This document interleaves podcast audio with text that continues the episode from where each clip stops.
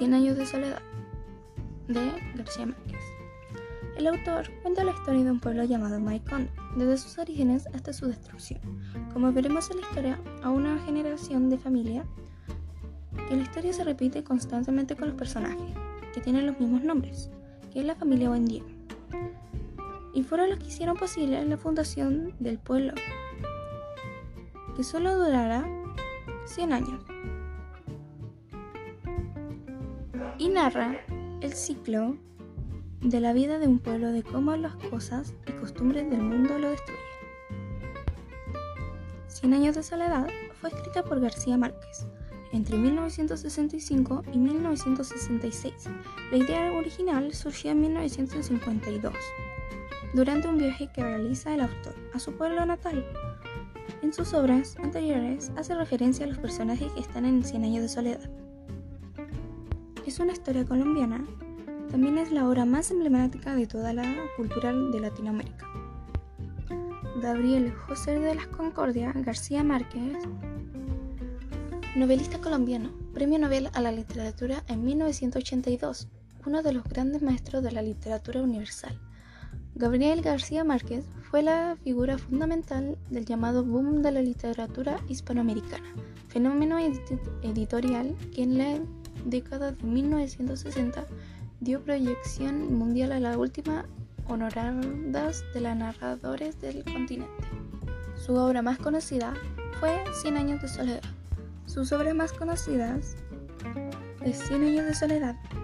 Es considerada la más representativa del género, pero también están crónicas de una muerte anunciada y amor en el tiempo de cólera.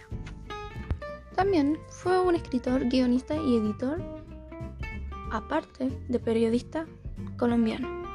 Después de conocer un poco más a Gabriel García Márquez, vamos a pasar a un pequeño resumen de 100 años de soledad. 100 años de soledad relata la historia de una familia día a lo largo de 100 generaciones en el pueblo ficticio de Macondo. El pueblo es fundado por diversas familias conducidas por José Arcadio Buendía y Úrsula Iguanara, un matrimonio de primos que se casaron llenos de presagios y temores por su parentesco el mito existente en la religión por lo que su descendencia podía tener cola de cerdo. Pese a ello tuvieron tres hijos, José Arcadio, Aureliano y Amaranta. José Arcadio Buendía, el fundador es la persona que lidera e investiga con las novedades que trae los gitanos al pueblo.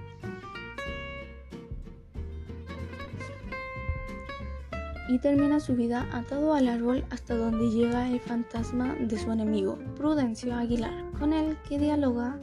Úrsula es la matriarca de la familia, quien vive durante más de 100 años cuidando a la familia y del hogar.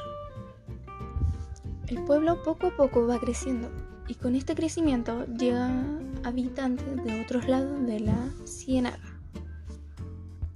Con ello se incrementa la actividad comercial y la construcción en Macondo Inexplicablemente llega Rebeca, a quien los Buendía adoptan como una hija. Desafortunadamente llegan también con ella la peste del insomnio y la peste del olvido.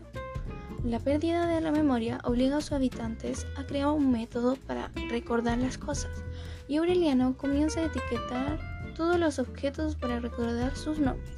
No obstante, este método comienza a fallar cuando las personas también olvidan leer, hasta que un día regresa mal Melquiades de la muerte con una bebida para restablecer la memoria.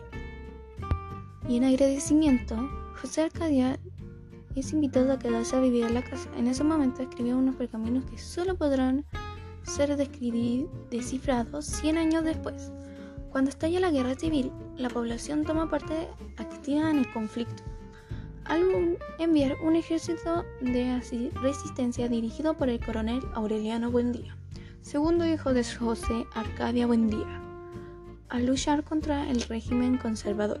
En el pueblo, mientras tanto, Arcadia, nieto del fundador e hijo de Pilar Ternera y José Arcadia, es designado por su tío jefe civil y militar y se transforma en un brutal directo quien es fusilado cuando el, conserva el conservatismo retoma el poder. La familia se ve reducida y en Maecondo ya no se acuerdan de los buen días. Aureliano se dedica a descifrar los pergaminos de Merlequiades en el laboratorio hasta que regresa de Bruselas.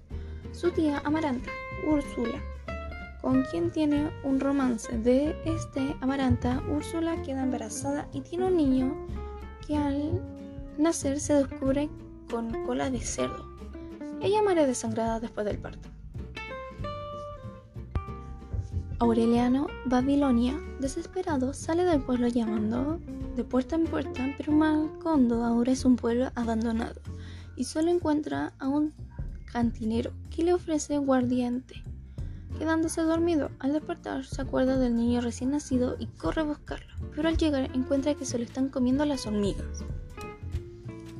Aureliano recuerda que esto estaba predicho en los pergaminos de Melquiades y termina de descifrar la historia de los buen días, ya que estaba allí escrita con anticipación, encontrando que el terminar de leerlos finaliza su propia historia y con él la historia de Macondo, porque los antiper condenados a 100 años de soledad no tienen una segunda oportunidad sobre la tierra.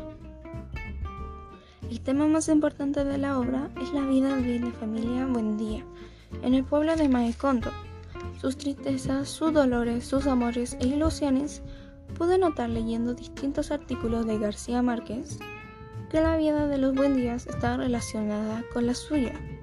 El título está bien relacionado con el tema de la obra, ya que las condenas que tuvo que sufrir las familias fue 100 años de soledad, ya que ninguno de sus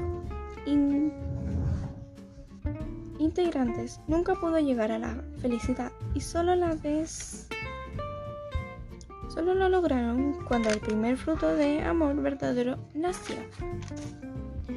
Y siguiendo con el realismo mágico, como la aparición de los muertos, tras matar a Prudencio Aguilar, un duelo, su, su fantasma le perseguía a José Arcadier.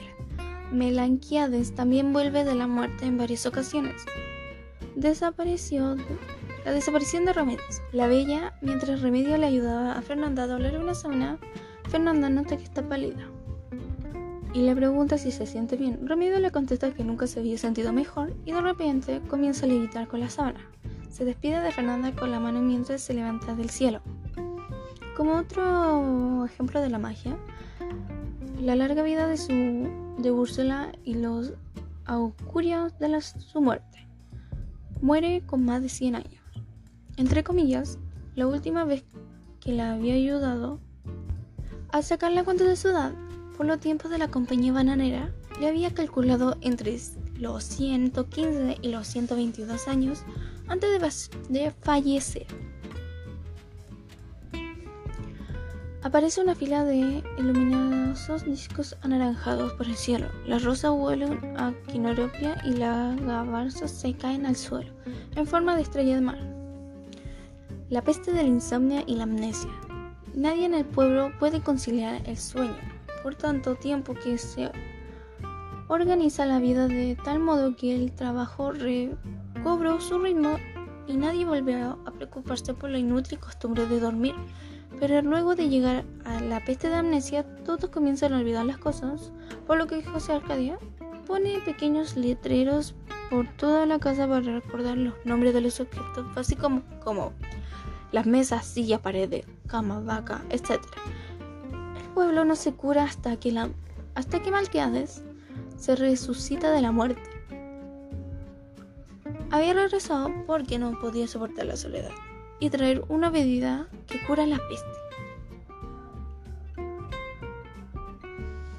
Y por último, pergamino de Levita. Mientras Aureliano estaba en la cocina, ¿cuántos niños traviesos entran en su cuarto para destruir los pergaminos?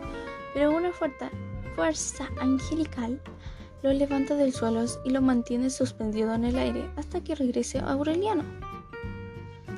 Invasión de mariposas amarillas procede de las apariciones de Mauricio Viloni hasta la llegada a invadir la casa cuando Meme se cita con Mauricio a escondidas de Úrsula. De Úrsula. Con eso termina el análisis. Espero que te haya gustado la introducción, un poco de la vida de Gabriel García Márquez y ojalá que se animen a leer este libro porque es demasiado bueno y me encantó.